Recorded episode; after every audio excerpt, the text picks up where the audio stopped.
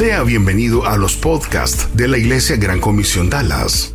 Esperamos que estos mensajes puedan ser de mucho beneficio para usted. Si desea más información, puede conectarse a igcdallas.org. igcdallas.org. Nos encantaría ponernos en contacto con usted. A continuación, le presentamos una conferencia más de la Iglesia Gran Comisión Dallas. Mensajes prácticos para su vida. Una iglesia diferente. Verlos. Gracias por estar acá. Bienvenidos. Bienvenidos a todos los que nos sintonizan también en, nuestra página de Facebook Live. Bienvenidos. Gracias por, por estar aquí con nosotros. Hoy vamos a continuar eh, nuestro, nuestra serie, Siete cualidades que nos harán crecer nuestra fe. Y hoy tenemos un tema muy especial, es el, vamos a ver otro ingrediente que, que, tenemos ahí, es casi es el penúltimo, creo, de, esa serie eh, que nos habla en la carta de, de, Pedro, en su segunda carta, esas siete cualidades que, que todo cristiano debemos de, tener. Así que vamos a orar, vamos a pedirle al Señor que nos ayude, que nos ayude a entender su palabra. ¿Qué tal si, si me acompañan, por favor? Gracias. Señor, gracias. Qué bueno que podemos estar aquí juntos, podemos reunirnos, poder venir a ti, Señor, a tu trono de gracia de, y pedirte, Señor, que, ah, que seas ah, tú, Señor, el que nos enseñe, que abra nuestro corazón, Señor, y que, y que puedas enseñarnos, Señor. También te, nos unimos en oración, Señor, en esta oportunidad por nuestros hermanos allá en Honduras, por toda esa gente, Señor, que está, ha estado sufriendo. Pedimos que tengas misericordia, Señor, y gracias por, también por todo el, pueblo en sí que ha estado solidario en ayudar. Qué bueno, Señor, y permite, Señor, que cada uno de nosotros podamos aportar también nuestra ayuda a ellos. Eh, Señor, eh, ten misericordia de ellos, Padre. Y ayúdanos, Señor, a a, entender tu palabra. Guíanos, eh, que tu Espíritu Santo nos enseñe. En nombre de Cristo Jesús. Amén. Wow. Eh, cuando cerré los ojos, que no hoy, hoy abro los ojos, bastante. Qué bueno, bienvenidos. Gracias. Eh, fíjense que estaba, esta semana estaba viendo una película, por cierto, la vi dos, dos veces, muy, muy buena, se la recomiendo, se llama Resistencia. Eh, es el, actor, es, eh, Daniel, Daniel Craig, creo que se llama, el, el que hace el papel de James Bond. ¿sí? Eh, pues aquí hace el personaje principal que se llama Tubia Brinsley. y esta película está basada en los hechos ocurridos en, en Polonia en la Segunda Guerra Mundial en 1940-41 por ahí, donde los alemanes invadieron ese país y muchos, eh, eh, muchos polacos, incluyendo los judíos que habían ahí, fueron perseguidos por este régimen eh, nazi, más que todo por los escuadrones de, la muerte. Por los que los pocos sobrevivientes se vieron obligados a, huir, a salir de sus casas, de sus aldeas, de sus pueblos, ¿verdad? Y durante años anduvieron huyendo, huyendo para tratar de salvar su vida y se internaron en los bosques y los pantanos ahí de Bielorrusia, ahí anduvieron, eh, errantes. Pero este, en la película es bien interesante porque este eh, Tubia Biensky eh, y sus, sus hermanos, que eran tres, eran cuatro la familia, estaban ahí apesarados por, por la muerte de, de sus padres y de repente encontraron otra, otra familia por ahí en el bosque, ¿va? Y se fueron, se fueron agrupando, agrupando. Y este Tubia, Tubia Blinsky fue el, líder, ¿va? El líder que los, que los guió ahí durante, durante su estadía ahí en el bosque por muchos años. Fue incrementando los miembros, se unía más gente, fueron encontrando más gente ahí en el bosque y tuvieron que organizarse, tuvieron que que vivir en comunidad. Y, esa pequeña comunidad que se, que se organizaron la llamaron la pequeña Jerusalén. Y ahí empezaron ellos a, distribuirse el trabajo, empezaron a construir casas con lo que tenían ahí en el, en el bosque.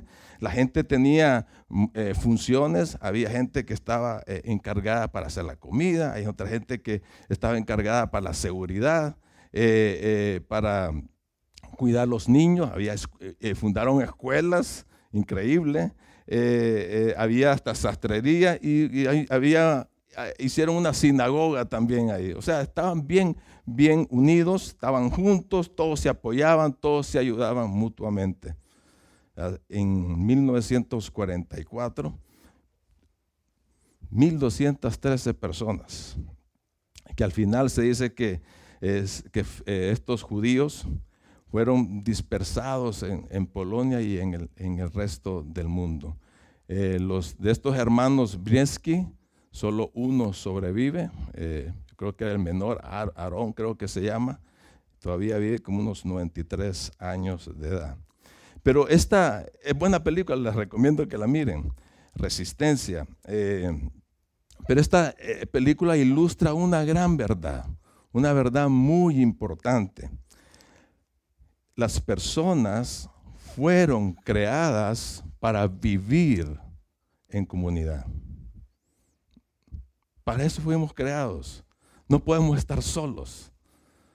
Para eso fuimos creados, para vivir en comunidad. Y saben, a nosotros Dios, Dios nos creó y nos eligió en Cristo para que fuéramos la alabanza de su gloria. Y luego Él dice en, la, en, en Efesios capítulo 1, Él dice que nos adoptó, nos adoptó, andamos huérfanos, nos adoptó, nos dio la potestad de ser llamados hijos de Dios al momento de creer en Jesucristo como nuestro Salvador personal. Eso es lo que dice Efesios 1.5.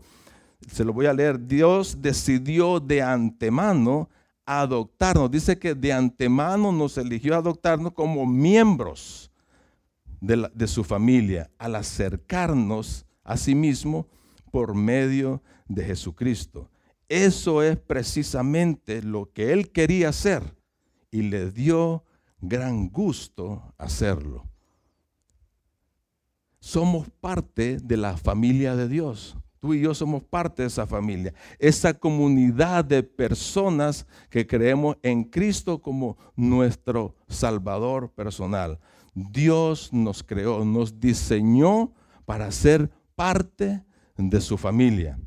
Y, primera de Timoteo 3.15 dice lo siguiente, Pablo diciéndole a Timoteo, hey, voy a ir, voy a ir a visitarte, pero si me atraso, dice, sepas cómo deben comportarse las personas en la familia de Dios. Esta es la iglesia del Dios viviente, columna y fundamento de la verdad.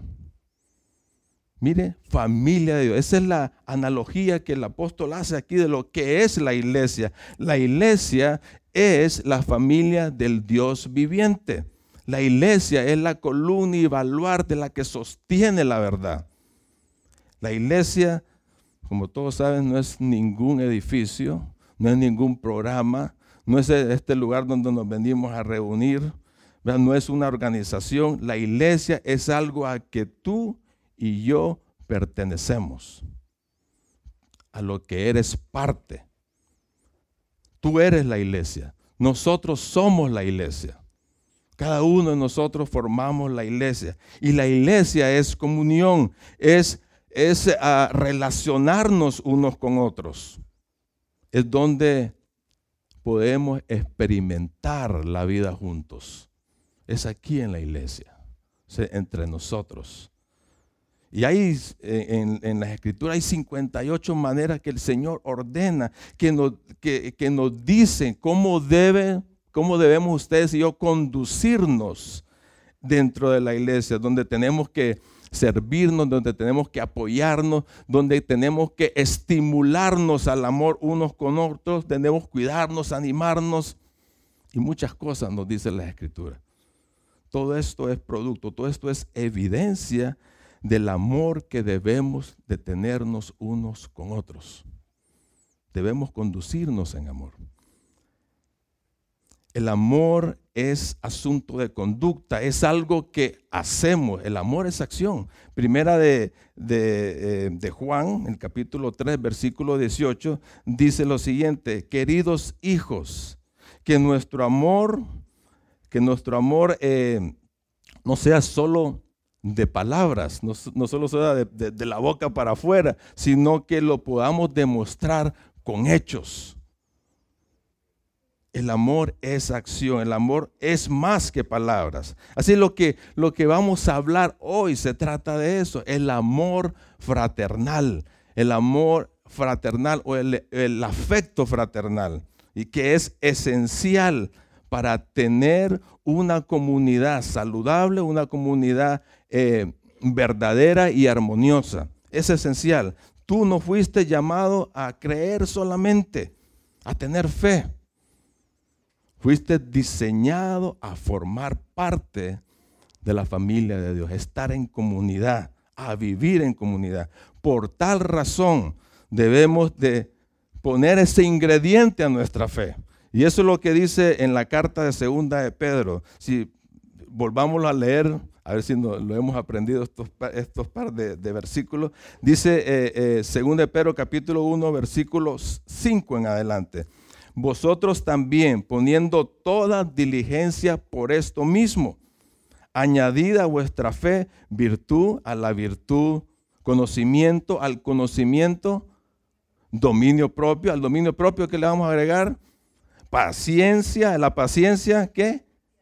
Piedad es lo que eh, eh, Samuel habló el domingo pasado, esa devoción a Dios. Y el versículo 7 dice, a la piedad tenemos que agregarle qué? ahí dice su afecto fraternal. Afecto fraternal.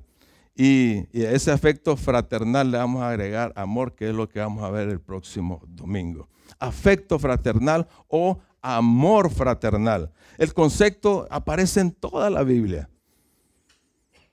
Pero esas palabras, esas dos palabras específicamente solo se encuentran en el, en el Nuevo Testamento. Cinco veces la menciona pero está diseñada en toda en la, escritura.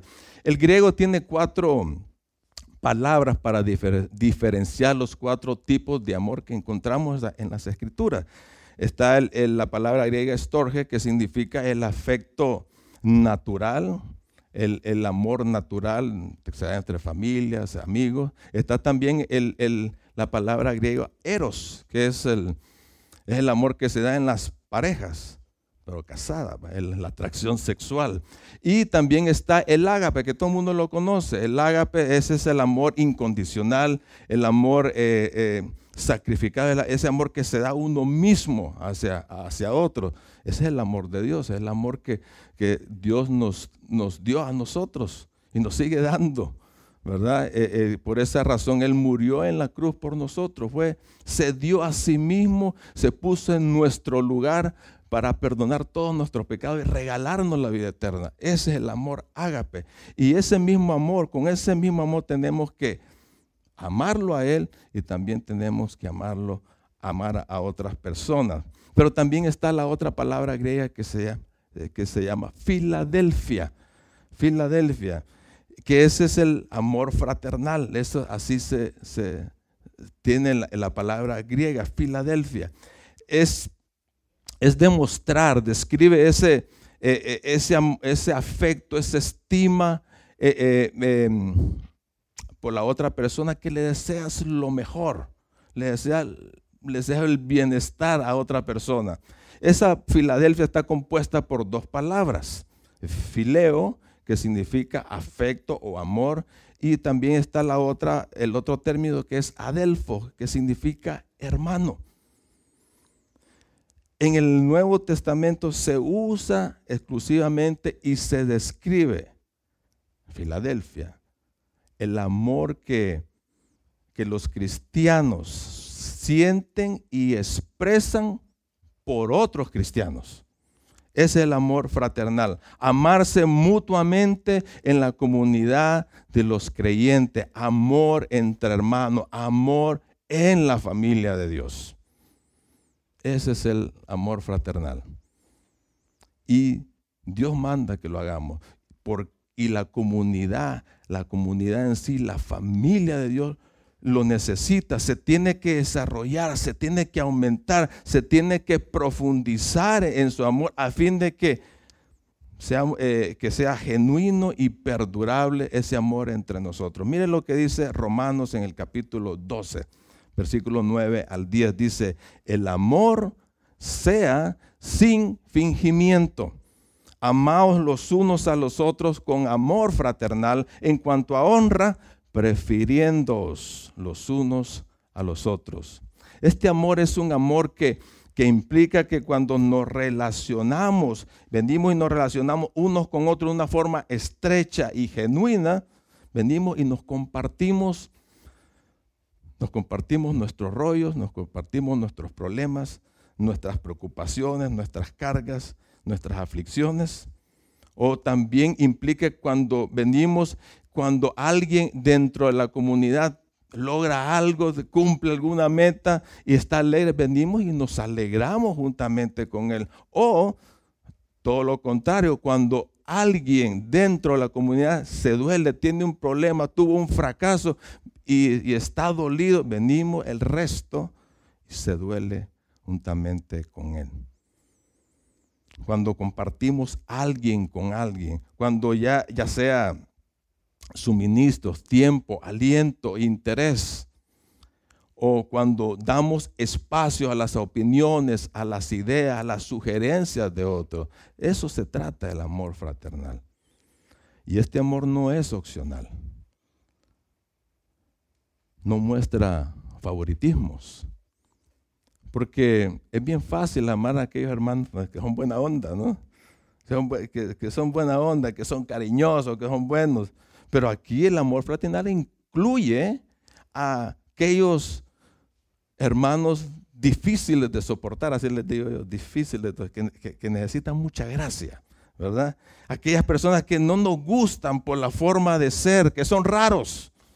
Dice uno, son raros. Bueno, es que, que todos nosotros somos raros, tenemos ciertas personalidades que, que, a nadie le, gusta, pues. Eh, eh, no, no eh, como que tiene, el fulano de tal tiene cosas que, a mí no, que no, que no, por eso lo, evito. Pero aquí el amor fraternal tenemos que aceptarnos y tenemos que relacionarnos con todos ellos. La iglesia es una comunidad de, de, pecadores, Pero perdonados. Entonces nuestra tendencia es que es que nos desagraden las personas a quienes tampoco les caemos bien. Pero este amor fraternal echa afuera la hipocresía, echa afuera la indiferencia, el rechazo. Es un amor que nos manda que nos aceptemos tal y como somos, que nos abramos, que seamos sinceros eh, y que, que debemos de honrarnos unos con otros. O sea, tratar a alguien mejor de lo que se merece que nos respetemos, que nos demos dignidad. O sea, eso significa que yo puedo ver la falta, que todo el mundo tiene falta, pero actúo y hablo para honrarlos y les ayudo, ¿verdad? No los vengo y los crucifico, los señalo, les ayudo.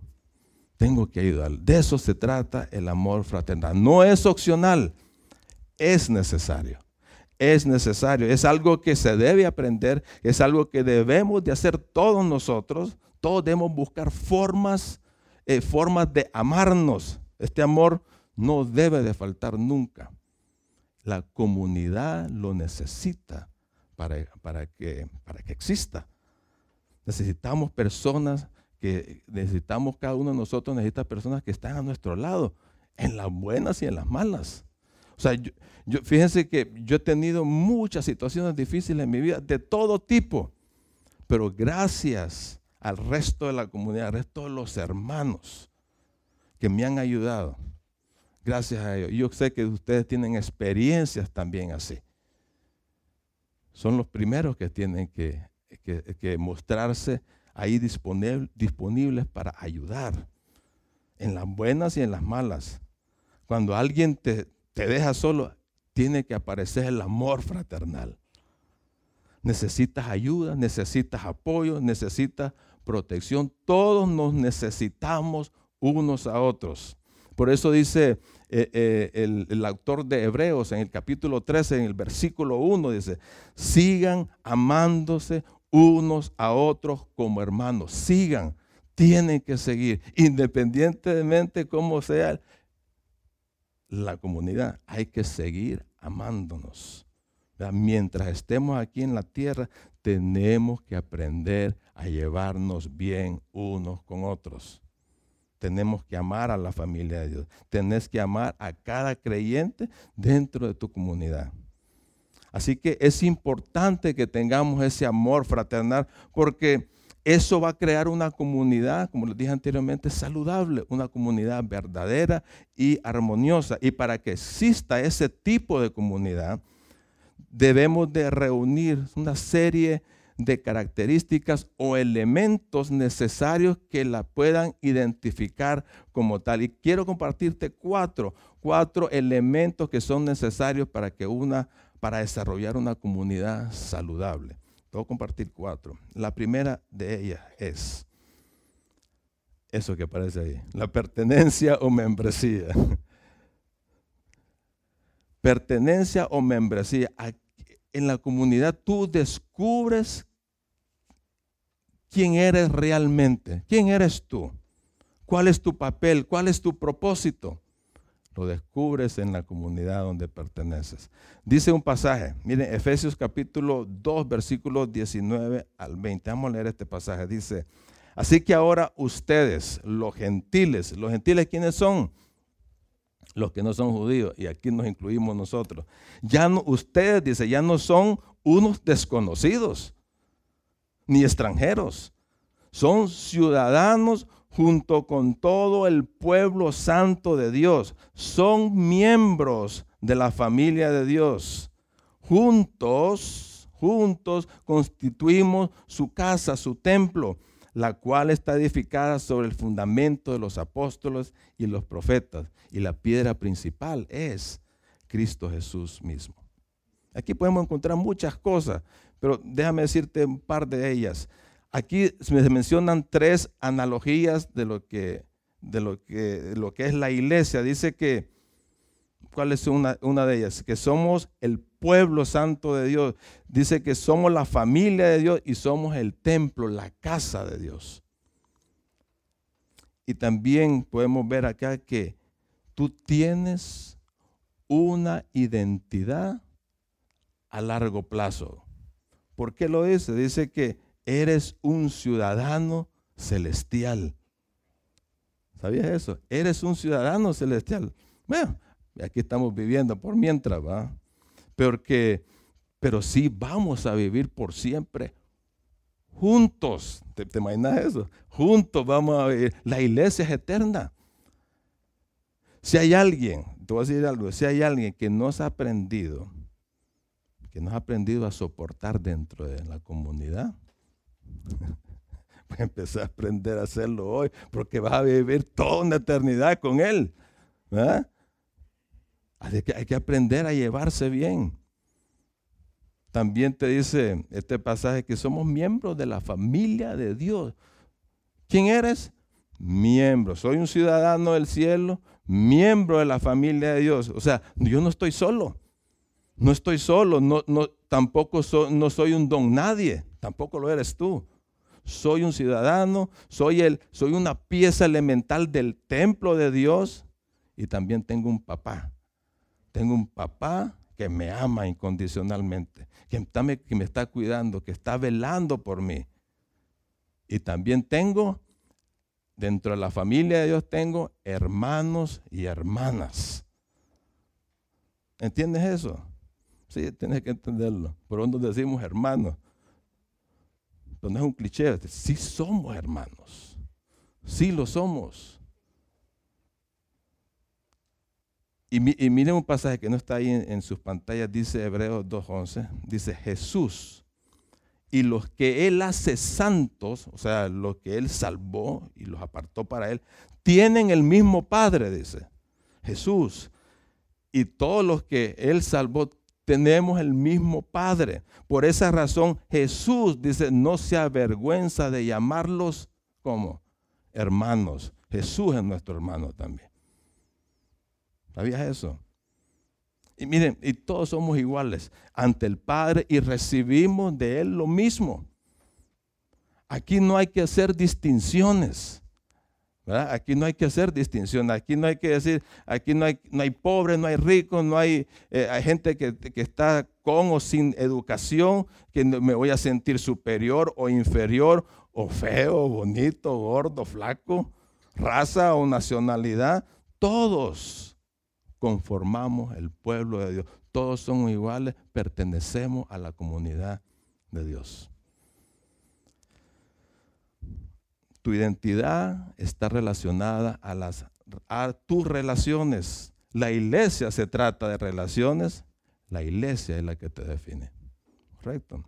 Número dos, otro elemento necesario para desarrollar una comunidad saludable. Compromiso. Compromiso. Para tener una comunidad se requiere compromiso.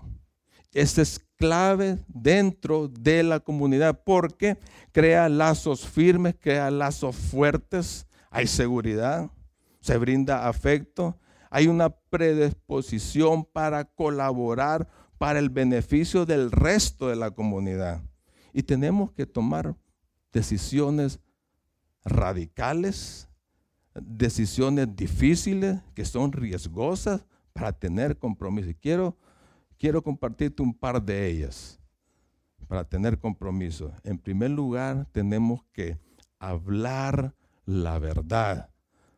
Tenemos que hablar la verdad, tenemos que ser francos, tenemos que ser, ah, ser honestos, sinceros, transparentes.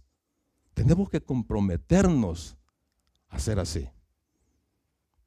Dice un pasaje, Efesios 4:15, en cambio, dice, hablaremos la verdad con amor. Y así creceremos en todo sentido hasta parecernos más y más a Cristo, quien es la cabeza de su cuerpo, que es la iglesia. Hablaremos la verdad con amor. Y aquí, aquí yo me puedo referirme a que tenemos que confrontar, tenemos que confrontar a hermanos, amorosamente, con la verdad en la mano, a todas aquellas personas, a hermanos que están, que andan desordenadamente, que están pecando, o están, están en la tentación hasta ser tentados a pecar. Tenemos que confrontarnos. No hay que dejarlo pasar. Muchas veces, por evitar conflictos o eh, eh, por haber que se, que se va a enojar. Dice, vemos al hermano, lo ignoramos, lo pasamos por alto. Tenemos que tener el valor, el valor de hablarles y de corregirles, decirles la verdad, porque se está dañando a sí mismo. Dice en Gálatas 6.1, si un hermano está dominado por algún pecado, ustedes que son espirituales, deberían ayudarlo a volver al camino, con, eh, eh, al camino recto, pero háganlo con delicadeza, con humildad, con, sensibilidad, con ternura hay que hacerlo. Hay que ayudarlo a esos hermanos. No puedes hacerte de la vista gorda. Hay que ser transparentes. Hay que, hay que andar, tenés que tener el compromiso de, ser, eh, de ser sincero, de hablar la verdad. Y cuando lo hagan, deberías de agradecer. Deberían de agradecer a aquellas personas que, que te confrontan con las verdades. La verdad muchas veces duele. Pero ellos te quieren ayudar. Te quieren, quieren que seas lo mejor.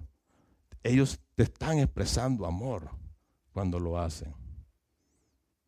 Yo agradezco a un montón de hermanos que me han dicho, hey, estás, estás haciendo mal esto.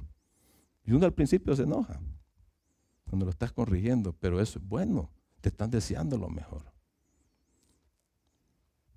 Dice eh, un proverbio, hoy estaba haciendo mi devocional y vi este proverbio, no está en la pantalla, dice, más vale, vale más, perdón, reprender con firmeza que amor en secreto. El amor sincero duele. No hay que andar encubriendo, no hay que andar, no hay que andar ah, de disimulado en la familia de Dios. Hay que amar de verdad.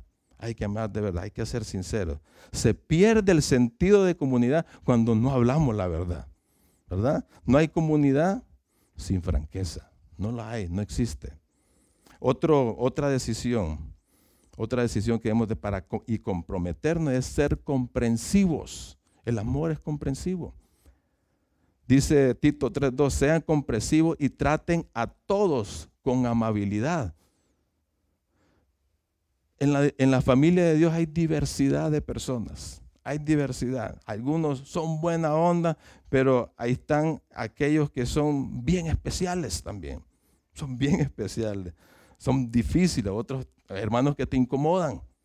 Hay, hay, hay hermanos que son bien apartados, un poco sociables, hay unos hermanos que son bien emocionales, son mecha corta. Hay otros que son inseguros. Hay de todo, hay de todo en la familia de Dios. Pero por algo están ahí. Dios los ha puesto ahí. ¿Verdad? Para que, para, para amarlos, para aprender de ellos y que y, ellos aprendan de nosotros. Nos tenemos que beneficiar mutuamente. Siempre tenemos que relacionarnos con ellos. Ellos pertenecen a la comunidad también. No hay que ignorarlos, no hay que rechazarlos, no hay que señalarlos, no hay que condenar, no hay que juzgar. Todo lo contrario, tenemos que aprender a entenderlos. Tenemos que aprender a comprender qué es lo que está pasando más allá de, lo que ellos presentan. Todo el mundo tiene un background, tiene un pasado, una historia. Y tenemos que entender y comprender ese pasado de esas personas para poder relacionarnos, no tirarnos así a, juzgarlos. Para que exista comunidad tenemos que procurar comprender y aceptar a los hermanos. Otra, ese es, el, otro, ese es el compromiso de comprensión. Otro compromiso que debemos de tener, ser confidencial. Ser confidencial. No hacer público las cosas que te dicen o miras del hermano ya sabemos que es lo que estamos hablando acá abajo. El chisme desbarata una comunidad, la destruye. El chisme crea conflictos, produce división. Así que tenemos que hacer el compromiso de parar el chisme. Dice Proverbio 16, 28, el chisme separa a los mejores amigos. División. Y saben que hay unos que me da risa, hay unos que espiritualizan el chisme. ¿Sabían ustedes eso? ¿Saben cómo lo hacen? Ah, fíjate que el hermano tal se peleó con su mujer, deberíamos de orar por ellos. Y en, el, en, la oración te tiran todo el chambre. Mira, hay que parar todo eso. Si tienes, si, si alguien tiene la confianza de decirte algo de sus cosas personales, entonces hay que comprar un yale, un candado de eso y ponérselo en la boca. Tranquilo, ser confidencial. ¿Verdad? Si sabes que alguien anda en chismes, ¿qué es lo que tenés que hacer? Lo primero que dijimos, confróntalo. Tenés que confrontarlo. Y si se enoja, pues, ni modo, ni modo. Yo conocí eh, una familia que a cada rato me venía tirando chismes. Hey, anda a hablar con el fulano de tal. Y fíjate que el pastor, bueno, anda, hasta cuando me dijeron, varias veces yo tuve que ir. Fíjate que está, este, este quiere, eh, me quiere decir algo de, vos. Anda a ver qué, se puede, anda a ver qué es lo que quiere, qué es lo que quiere decir. Bueno, para no alargarles el cuento, esa pareja al final se fue de la iglesia. No quiso, no quiso resolver eso, no, no, no, quiso ser confrontada. Muchos se van, pero la comunidad es importante, la comunidad tiene que estar saludable. Así que hay que parar la chismografía. Tienes que ser el compromiso de ser confidencial. El otro compromiso, ser constantes, ser fiel, siempre estar ahí en la comunidad y ser un participante activo. Tienes que estar en contacto de una manera frecuente con el resto de la comunidad. No se puede hacer comunidad a control remoto. Díganme ustedes si no estoy equivocado. No se puede.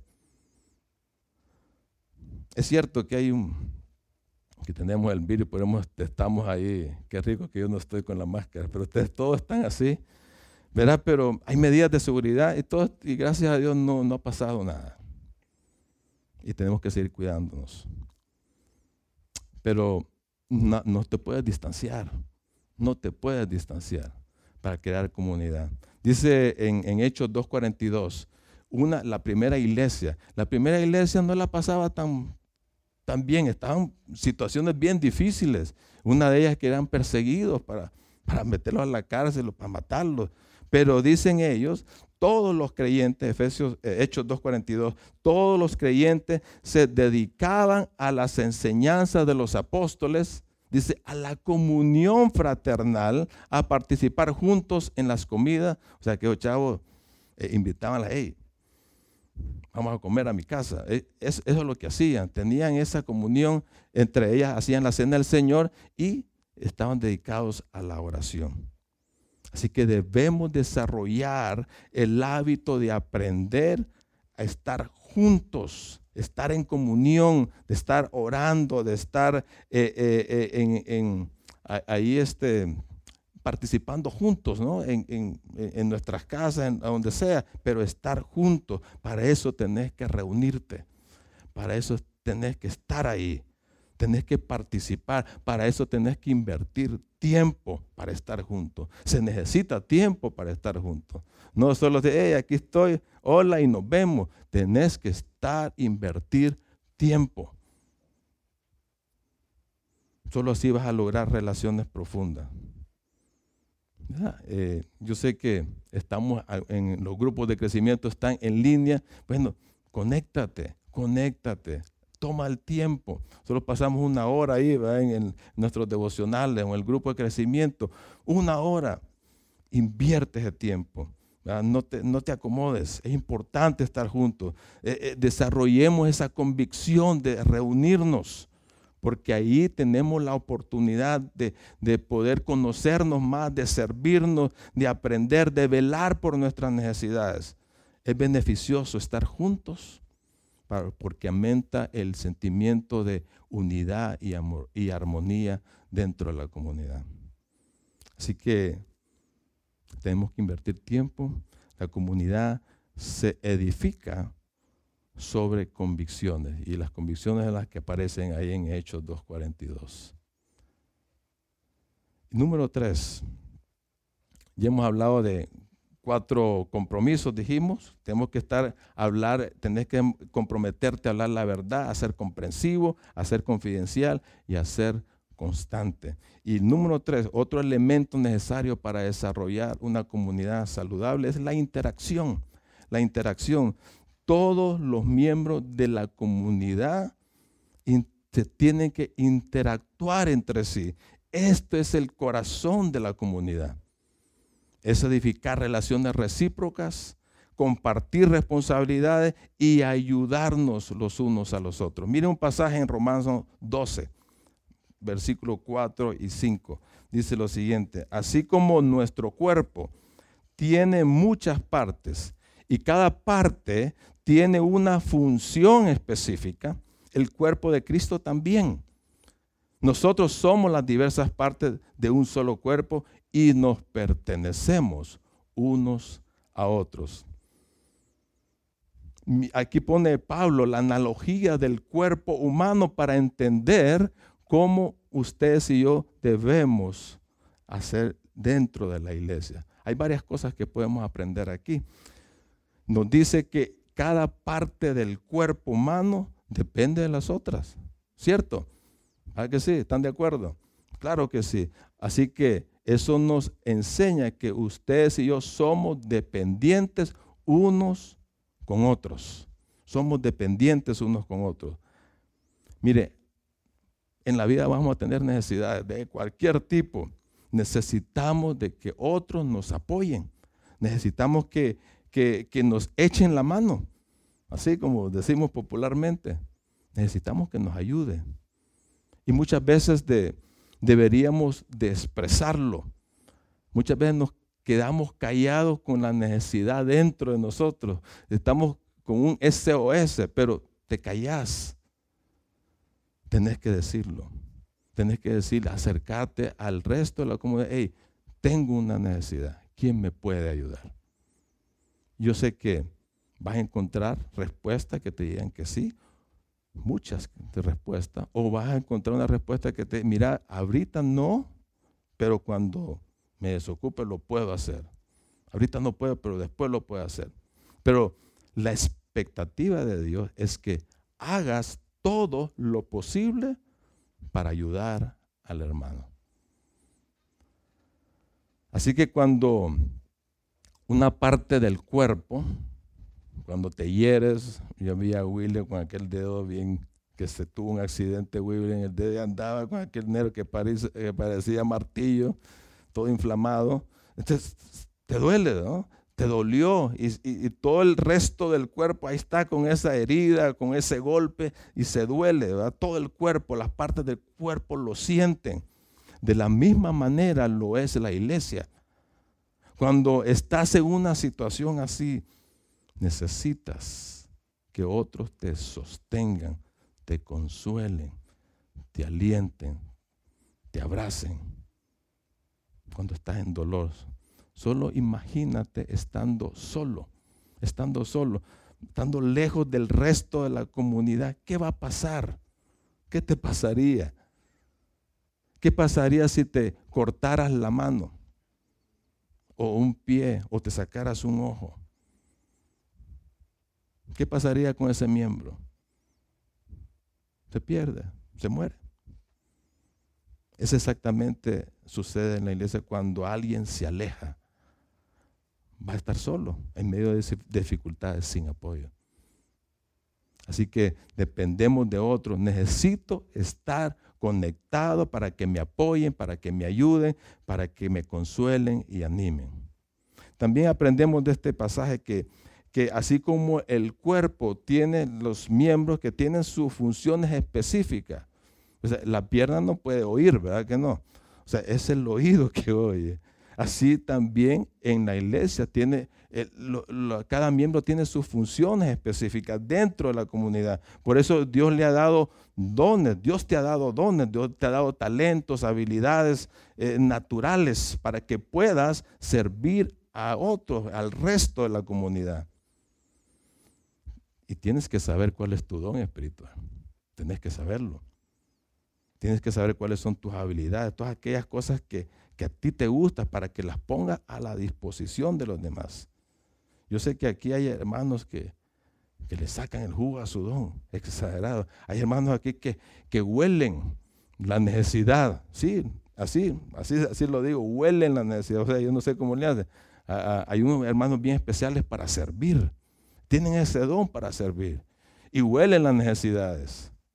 Y ahí están, se dispone, hey, yo lo hago. O, lo llamas, hey, sí, ahí voy pero tenés que sacarle el jugo a tu don. Así que también somos únicos, no somos iguales.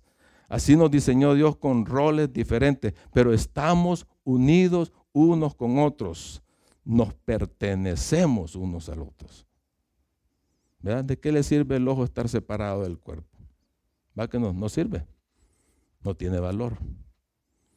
No puedes hacer lo eh, lo que Dios te diseñó separado del cuerpo de Cristo. No lo puedes hacer. Así que tú y tú y tú y tú lo que estás viendo allá, tú eres valioso. Tú eres valioso dentro del cuerpo de Cristo. No te sientas indiferente, no te sientas inferior, no te sientas que no servís para nada o, que eh, empezás a compararte con los demás. Sé tú mismo, así te hizo Dios. Así te hizo, te hizo de una manera especial y así debes de funcionar dentro de la comunidad. Tú tienes algo que aportar para servir al resto. Así que todos somos importantes. Y por último, el otro elemento es influencia. Influencia. Dice eh, Juan 13:35, Jesús hablando, les dijo a sus discípulos, el amor que tengan unos por otros será la prueba ante el mundo de que son mis discípulos. El amor que nos manifestamos unos a otros debe ser un indicativo para todos aquellos que no son parte de, la iglesia y que digan, estos son seguidores de Cristo. Que ellos puedan ver, que ellos puedan reconocer el amor de Dios obrando en cada uno de nosotros. Cuando practicamos el amor fraternal, seremos atractivos a los no creyentes. Y vuelvo a Hechos 2.42. Perdón, a Hechos eh, capítulo 2. Y voy a referir al versículo 47. Creo que no está ahí en la pantalla. Eh, sí, ahí está. Eh, estos hermanos, esta iglesia permanecían juntos, se ayudaban juntos, velaban por sus necesidades, todos estaban pendientes unos con otros. ¿Y sabe lo que pasaba? Ese verso lo dice, dice, todo el mundo simpatizaba con ellos y todos los días el Señor añadía a la comunidad a los que habían de ser salvos. Simpatizaban con ellos. La efectividad del testimonio de la iglesia en el mundo se verá en tu manera de vivir para otros creyentes. Tú eso eso te abre la puerta, te abre la puerta para que cumplamos la misión que Dios nos ha dado. La iglesia tiene una misión. Y cuando, cuando eh, los no creyentes simpatizan y, se sienten atraídos, por, eso te abre una puerta para que puedas compartirles el amor de Dios, para, para darles el Evangelio y hacer discípulos. Así que la iglesia, la iglesia es la esperanza del mundo. Ustedes y yo somos la esperanza del mundo. No es ningún presidente, no, es, ninguna organización, no es nadie. Somos ustedes y yo la esperanza de este mundo. Así que sigámonos amando. Sigámonos amando, así, independientemente de cómo seamos cada uno de nosotros, sigámonos amando, mostremos ese amor fraternal. ¿Por qué no te levantas, te pones de pie, vamos a orar y vamos a pedir a la banda que, pase acá, si oremos Señor, te damos gracias. Gracias, Señor, porque es muy claro, Señor, ahí en tu palabra. Y nos has dado muchas instrucciones, muchos mandatos para que podamos conducirnos dentro de tu comunidad, la comunidad de creyentes, dentro de tu iglesia, para que nos amemos tal y como somos, para que nos aceptemos, para que nos comprometamos unos con otros, ayudarnos, apoyarnos, a estar pendientes estar juntos. Señor, danos ese deseo de, de participar, Señor, de estar ahí pendientes, de estar eh, activos, conectados dentro de tu, de tu cuerpo, Señor. Tal como tú lo dices en las Escrituras. Tenemos que estar conectados. Señor, ayúdanos a tener ese deseo siempre de estar ahí, Señor. Eh, siendo un participante activo dentro de, tu iglesia, Dios. Ayúdanos, Señor, gracias por ese privilegio que nos das de, poder anunciar tu evangelio. Gracias, Señor, gracias porque somos eh, portadores de ese mensaje tan especial para otros que te necesitan, Señor. Gracias en el nombre de Cristo Jesús. Amén.